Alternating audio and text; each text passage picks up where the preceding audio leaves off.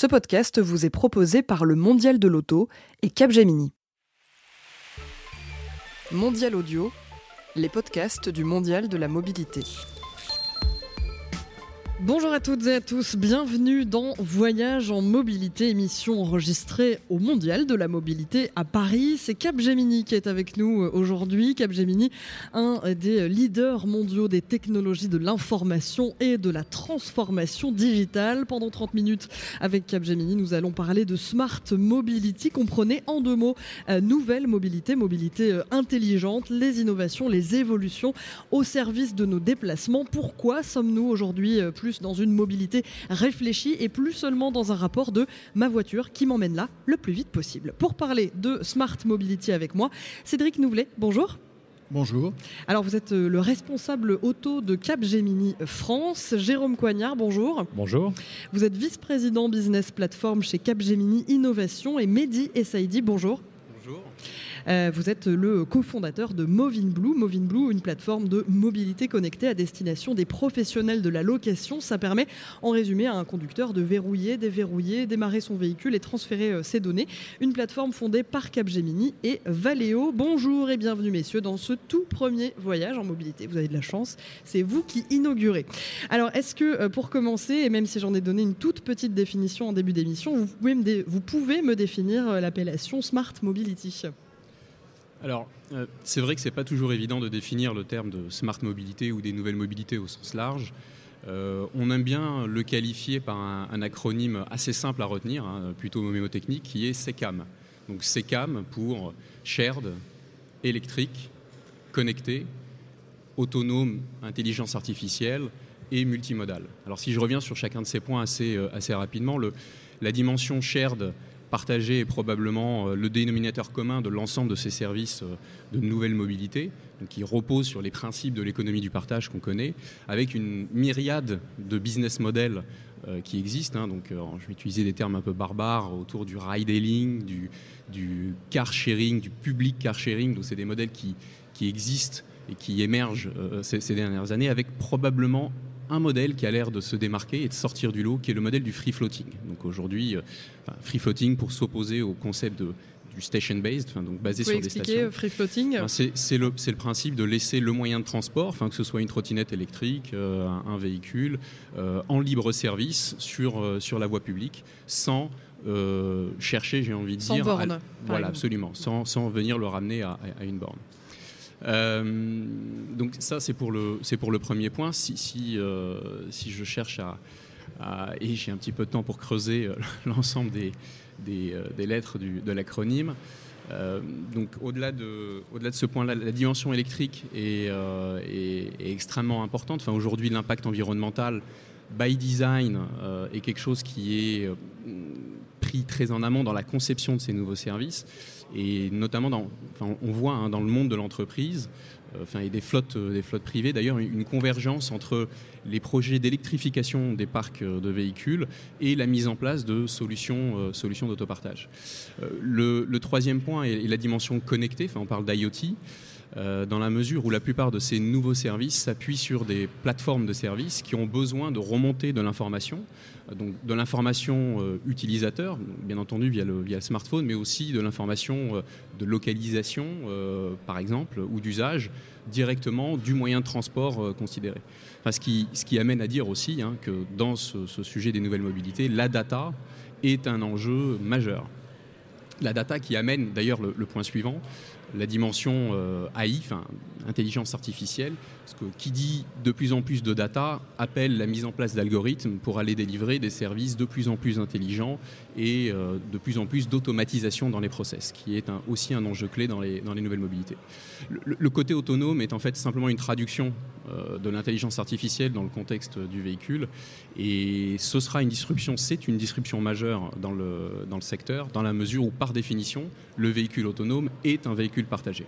Et pour finir, la dimension multimodale, simplement pour rappeler que on, est au mondial de l'auto, mais on n'est pas uniquement centré sur le véhicule, mais c'est bien l'ensemble des moyens de transport qui sont considérés dans les nouvelles mobilités, donc allant euh, des transports publics aux trottinettes électriques ou au car sharing. Et alors, euh, pourquoi est-ce que euh, Capgemini s'intéresse à, ce sujet de la smart mobility? Cédric Nouvelet Peut-être trois éléments de réponse sur le sujet. le premier, c'est qu'en fait, Capgemini est un acteur historique du secteur de l'auto. Donc c'est un secteur qui est global pour Capgemini et où il y a une croissance très significative, notamment par toute l'approche disruptive qu'on peut, qu'on peut, qu'on peut voir en ce moment. Comment vous expliquez approche disruptive Alors justement, excellente question. En fait, ce qu'on constate, c'est que, on en parlera plus tard, mais il y a, deux ruptures majeures que sont l'arrivée de l'électrique et, de la voiture autonome qui euh, bouleversent complètement les investissements, les acteurs en place, et notamment avec des investissements qui se déplacent sur ce qu'on appelle le case, et le case, en fait, c'est la voiture, toute la connectivité de la voiture, qui est le C de case, toute la partie autonomie, donc la voiture autonome, le, A, le partage, puisque la voiture autonome va nous emmène vers la mobilité, donc le partage des, véhicules, et enfin l'électrique. Et la composante commune de ces quatre éléments, c'est qu'en fait, ça touche énormément à la technologie et la transformation digitale.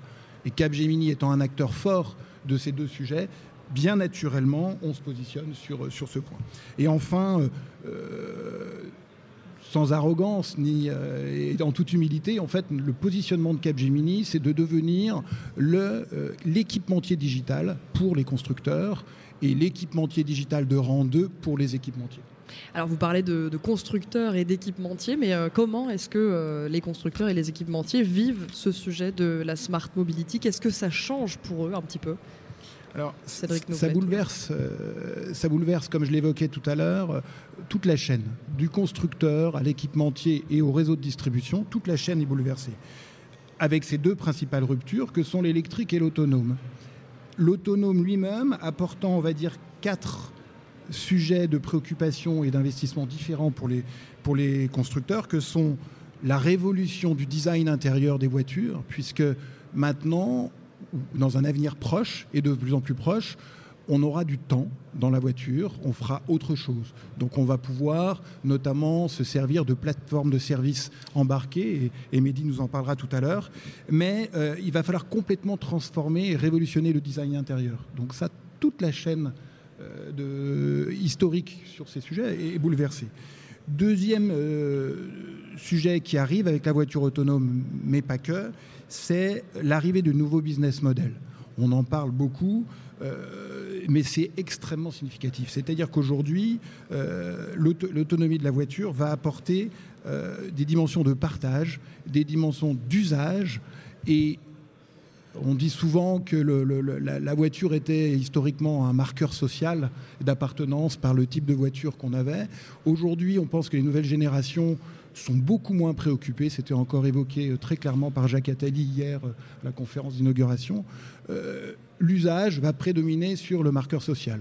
Et donc, les usages, c'est-à-dire quel nouveau business model les constructeurs vont pouvoir proposer, les acteurs de cet écosystème ouvert qui arrive et qui est enfin la, troisième partie, où le constructeur comme l'équipementier ne peuvent plus travailler pour moi en vase clos, sont obligés de s'ouvrir à un ensemble de start-up, à un ensemble d'acteurs, dont Capgemini, pour être capable de gérer euh, tout cet environnement. C'est-à-dire que la voiture va générer un flot énorme de données, je pense que Mehdi et, Jérôme reviendront sur ce point, et aura besoin d'énormément de données de l'extérieur pour être capable de se mouvoir en toute sécurité. Et donc, euh, il faut se poser la question, et il y a, énormément d'enjeux en ce moment sur, sur ce point, quelle est la, donnée euh, qu'on doit partager et qui, est nécessaire aux autres pour que la mobilité puisse fonctionner et quelle est celle qui est monétisable et qui va permettre de, garder les acteurs euh, avec un élément différenciant. Donc on a énormément de choses sur, ces points-là. Est-ce qu'on peut parler euh, d'effet de mode dans ce sujet de la smart mobility ou est-ce qu'on peut vraiment voir y voir pardon, un, bouleversement plus profond? Alors, je pense qu'il est, communément admis qu'aujourd'hui, on ne se déplace pas de la même façon qu'il y a, qu'il y a quelques années. Euh, Mehdi Saïdi, pardon. Il y a absolument. Il y a, un point qui me semble, qui me semble notable et, à relever, c'est la dynamique de cette transformation, qui laisse penser qu'elle est plus profonde et plus durable. Euh, il y a un point qui illustre euh, assez bien cette dynamique-là, c'est si on regarde, enfin, je suis tombé sur une étude il n'y a pas très longtemps où si on regarde les investissements sur les six dernières années, Donc sur les six dernières années, ils ont été multipliés par 6, ces investissements, dans le domaine des nouvelles mobilités, pour atteindre à peu près 110 milliards, 110 milliards de dollars. investissements qui d'ailleurs sont focalisés et plutôt captés par les startups et les scale-up californiennes et chinoises pose une autre question qui est la place de l'Europe dans euh, l'émergence de ces plateformes euh, de, nouvelles, mobilités. Euh, ce qui me semble intéressant dans cette transformation, c'est qu'elle bouleverse les chaînes de valeur en place, en créant de nouveaux écosystèmes partenariales et concurrentiels. À titre d'exemple, traditionnellement, un constructeur euh, des véhicules à, un loueur courte durée, donc euh, c'est un, segment de leur clientèle qui est assez important. Euh, aujourd'hui, ces, deux acteurs-là peuvent se retrouver en concurrence dans la fourniture de nouveaux services de mobilité pour des flottes privées. Ou inversement, on peut voir émerger, pour aller servir une ville, des partenariats entre un constructeur et un loueur courte durée. Je vais prendre l'exemple de DriveNow qui s'est monté il y, a, quelques années en Allemagne, euh, donc euh, joint venture entre BMW et le loueur Sixt, pour aller créer un service de free floating qui fonctionne d'ailleurs plutôt, euh, plutôt, plutôt assez bien.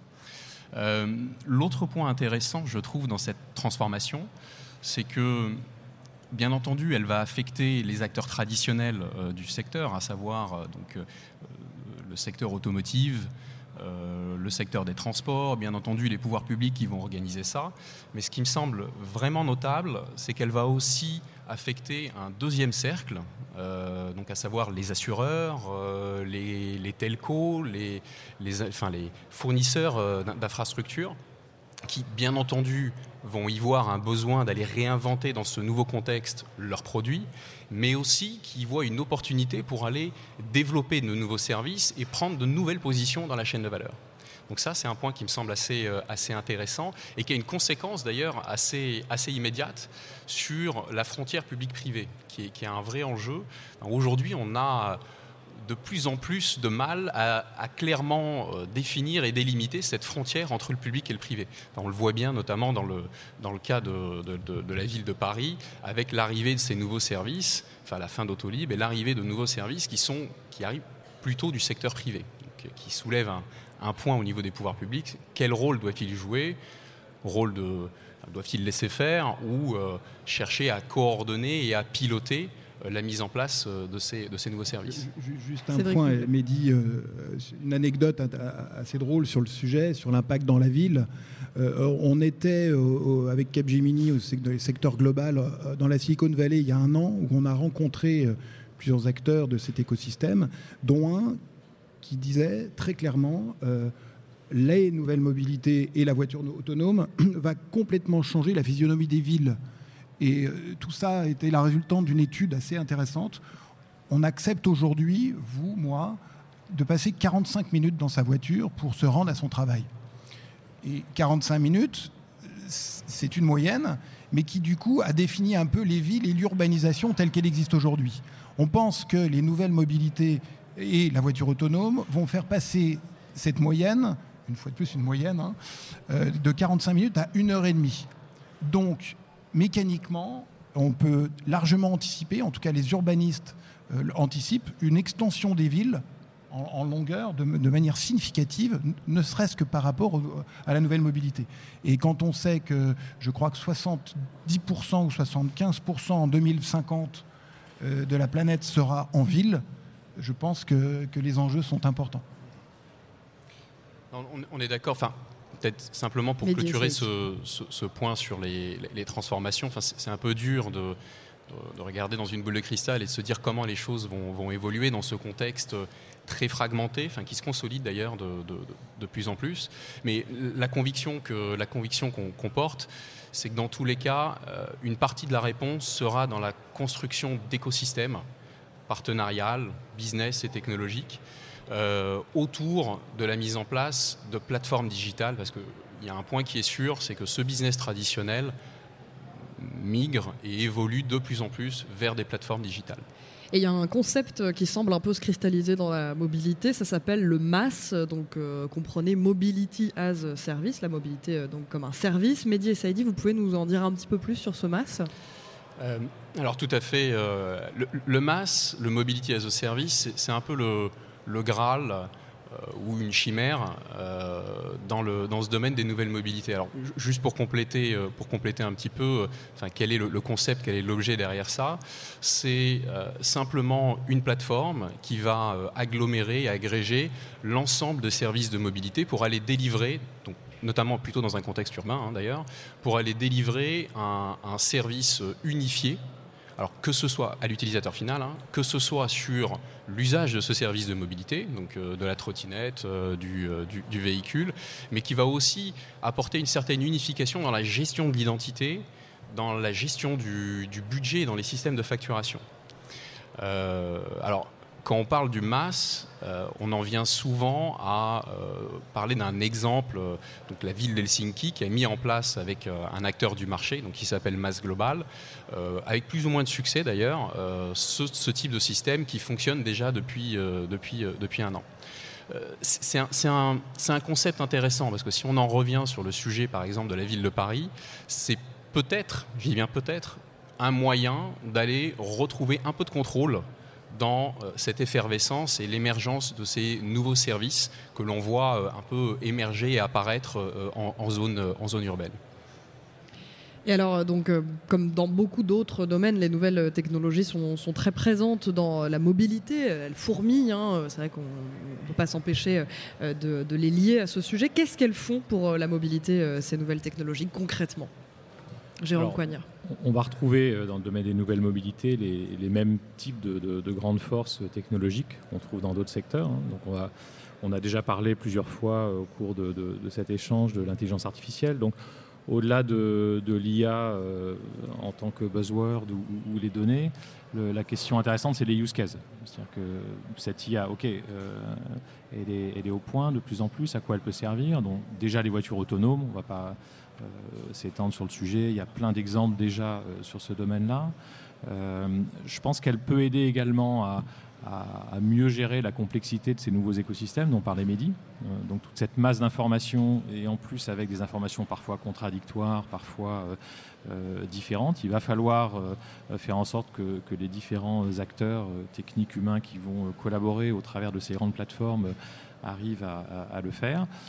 Il y a un autre point euh, également qui est euh, de, l'ordre de, la personnalisation de l'expérience.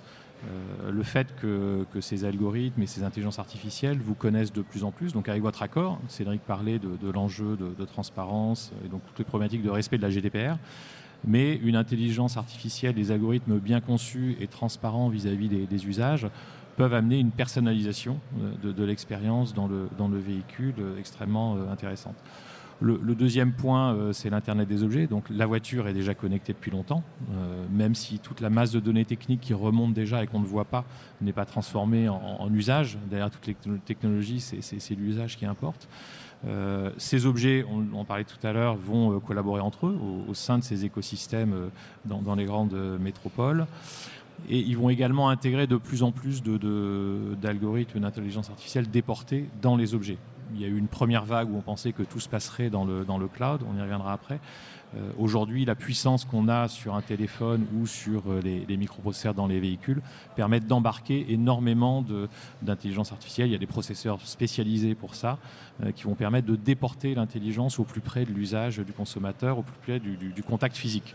Et ça, euh, l'aspect physique, sensoriel de, l'expérience dans les voitures, on le voit de plus en plus dans les, nouveaux designs d'intérieur, c'est probablement un des principaux avantages euh, euh, compétitifs des, constructeurs automobiles face aux, acteurs du mobile. Un téléphone, c'est extrêmement puissant, mais c'est quand même très froid, ça ne dégage pas d'émotion. un véhicule, il suffit d'aller voir les concept cars qui sont exposés dans le, dans le hall 1, ça dégage encore énormément d'émotions tactiles, visuelles, olfactives, sonores le design sonore sera extrêmement important. Alors le cloud, euh, c'est d'abord vu comme une, on va dire, euh, une infrastructure déportée qui permet d'optimiser euh, les coûts, d'aller plus vite. Ce qu'on va venir voir, ce qu'on va voir venir de plus en plus, on en parlait avec le MAS, c'est des, clouds et des plateformes sectorielles, donc sur l'automobile, sur la mobilité. et dans ce cadre-là, Capgemini le fait dès aujourd'hui. Euh, puisque le groupe PSA et, Capgemini ont, co-développé en partenariat une plateforme pour faire du e-commerce dans, la voiture. Donc ça a été annoncé hier dans le cadre de Free to Move Service, qui est une nouvelle composante de l'offre Free to Move, et ce sera mis en place dans, les véhicules au cours de l'année 2019. Et, cette plateforme de e-commerce, elle ne sera pas uniquement réservée à, à, PSA. L'ambition des deux partenaires, c'est de l'ouvrir euh, aux autres constructeurs, aux autres acteurs de, la mobilité pour créer ces nouveaux écosystèmes dont parlaient Cédric et, Mehdi. Euh, et Capgemini a, un slogan euh, déjà très ancien qu'on appelait la, collaborative business experience, donc l'expérience collaborative avec nos clients. Et, c'est vraiment dans l'ADN et, on cherche à, faire bénéficier tous nos clients et tous les acteurs de la mobilité de ce travail en commun au sein de grandes plateformes qui sont un des moyens euh, aussi de résister à, la, pression énorme euh, technologique, budgétaire, marketing des, grands acteurs euh, de l'Internet, les GAFAM et les BATX, qui voient aujourd'hui la voiture comme une nouvelle opportunité de développement de, business, des, énormes écrans disponibles, des packs de batteries sans limite. C'est exactement ce qu'il faut pour pouvoir vendre des publicités de meilleure qualité et donc plus cher. Euh, donc euh, derrière euh, ces, ces, enjeux, il y, a, effectivement des, places sur les nouveaux business models qui, qui, vont se prendre. Et puis il y a une dernière technologie, mais on n'en dira que, que, deux petits mots aujourd'hui, puisqu'il y, y, a une autre conférence faite par des, collègues de Capgemini sur le, domaine, qui est la blockchain. alors à la fois comme moyen, de, voilà, comme moyen d'optimiser et de, de, mieux coordonner les actions d'un écosystème complexe, et peut-être à terme dans la, création d'une crypto-monnaie dédiée à la mobilité. Ça prendra un peu plus de temps. Et du coup, donc, euh, Capgemini, en tant qu'acteur important euh, du secteur des technologies d'information, doit réagir face à tous ces changements dont on parle depuis euh, le début de cette émission. Qu'est-ce que vous faites alors chez Capgemini? On fait beaucoup de choses, mais si effectivement on regarde le positionnement de Capgemini sur l'auto, comme je le disais en introduction, c'est un secteur historique pour Capgemini, donc on a bien l'intention de continuer, continuer et d'accélérer sur notre positionnement sur le secteur. Avec une majeure, on va dire, l'ambition c'est de se positionner en tant qu'orchestrateur orchestrateur de ces nouvelles plateformes, de, ces sujets qui deviennent de plus en plus complexes et dans les écosystèmes ouverts où euh, un orchestrateur, un intégrateur de, référence est, primordial. Donc ça, c'est le, premier point. Après, elle se décline en, trois parties, le positionnement de Capgemini. On va dire le partenaire historique, tiers de confiance, agnostique de solutions, et qui va permettre vraiment de, de, pouvoir accompagner tout l'écosystème. Donc ça, c'est la première partie. La deuxième partie, qui est beaucoup plus innovante, mais qui est quelque chose qui correspond à, à vraiment une grande part de notre savoir-faire, c'est-à-dire la transformation digitale, puisque tous les acteurs sont amenés à se transformer sur ce plan-là. Et là, euh, très clairement, c'est le cœur de métier de, Capgemini, notamment avec euh, la marque récemment lancée euh, Capgemini Invent. Donc ça, c'est le deuxième point. Et enfin, pas de transformation digitale sans innovation forte. Et là aussi, notre ambition, c'est de devenir le partenaire d'innovation de l'écosystème. Donc, euh, ça a été évoqué par, euh, par, euh, par Mehdi, évidemment, avec l'initiative qu'on a eue avec Valeo sur Moving Blue. ce qu'on vient de lancer tout récemment avec PSA, évoqué par Jérôme, ou prochainement, il y aura une conférence, je crois, dans deux ou trois jours sur le sujet, une initiative qui s'appelle Trusted Car autour de la blockchain, comment fédérer les acteurs de l'écosystème pour garantir l'ensemble des données du cycle de vie du véhicule, ce qui va être aussi primordial. Donc énormément d'enjeux pour nous. Euh, et pour boucler, euh, une ambition claire de devenir l'équipementier digital pour tous ces acteurs. Tous ces acteurs. Et je paraphrasais euh, Carlos Ghosn qui disait hier le plus difficile à prévoir, c'est le comportement des usagers, en tout cas des conducteurs, où ça, malheureusement, à quelle vitesse ils vont aller vers le véhicule électrique, à quelle vitesse ils vont aller vers l'autonomie, beaucoup d'inconnus. Et Capgemini, nous avons l'intention d'être euh, l'équipementier digital dans la durée. Eh bien, c'est la fin de cette émission, c'est la fin de ce voyage en mobilité. Euh, merci beaucoup, Cédric Nouvoulet. Je rappelle que vous êtes euh, responsable auto de Capgemini. Merci à Jérôme Coignard, vice-président des plateformes commerciales chez Capgemini Innovation. Et merci Mehdi et Saïdi, cofondateur de Movin Blue.